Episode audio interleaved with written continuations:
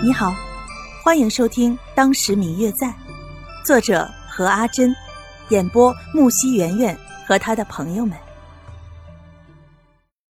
第二百一十九集。但倘若是不同意，那么即便是顶着杀头之罪，他也是要拒绝的。听到这里，白若秋不禁对谢轩竖起了大拇指。不愧是我看中的男人，如此霸气。但是同时心里面也是很紧张，万一他义父让他答应了这门亲事呢？那我不就是彻底和谢轩没戏了吗？我这一直以来所追求的，到底又是什么呢？思及此处，越想越觉得不能让谢轩与叶福成亲。那个叶福如此的飞扬跋扈，根本就配不上谢轩。更何况，谢轩他，他还救过我一命呢。虽然那时候他假装不认识我，但是毕竟是救了我一命啊，我还没有报恩呢。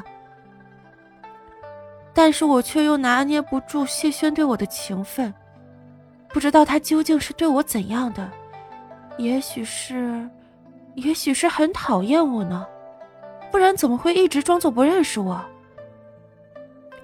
可是从他后来的表现看，并不是对我完全无情啊。一时间，白若秋也有些混乱，思来想去，还是觉得当面去找他问个清楚最好。等到之后去找花如，准备让他帮自己与谢轩见个面的时候，却被告知，谢轩因为年关将至，家中恩师召唤，已经收拾了行李，离开了京城。一时间心里也是乱糟糟的，不知道到底该怎么办。不过知道了谢轩离开的事情，想到那位叶福还依旧留在京城接受其他的相亲，心里面就顿时想开了。想着之后等谢轩回来了，再找他问个清楚便是。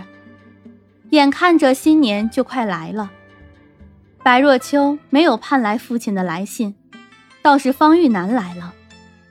为此，他很是奇怪，这大过年的，为什么方玉楠不留在家中陪着家人，反倒大老远的跑到了京城？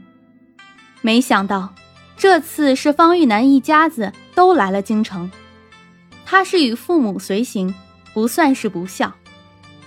方家本来就是做皇商，这一次因为一些事情被人卖了个薄面，请到了京城来过春节。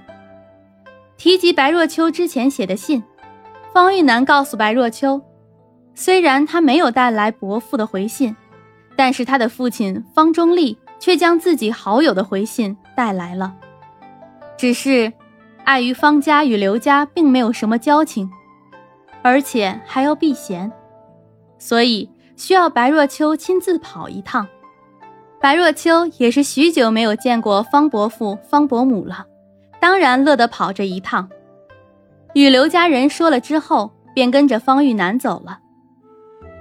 只是苦了这刘芷兰，听说方玉楠来了，一颗心忍不住的砰砰直跳，只想要奔到白若秋那里看一眼方玉楠。可是，一想到不久之前自己才与宋清灵办了订婚礼，一时间又踌躇了，竟不知如何是好。最后，等到白若秋与方玉楠走出了刘家大门，也没能迈出自己的闺门一步。白若秋跟着方玉楠一路前行，一路上，白若秋不停地问方玉楠关于自己父亲的事情，方玉楠的回答却没有一个让他觉得满意的。一路上闲聊到了方玉楠一家落脚的地方。正是之前初来京城时，他们所住的那间小院子。嗯嗯，我最亲爱的小耳朵，本集已播讲完毕，感谢您的收听。如果你喜欢这本书，欢迎您多多的点赞、评论、订阅和转发哟。当然，也可以在评论区留言，我会在评论区与大家交流互动的。喜欢这本书，就给他点个赞吧。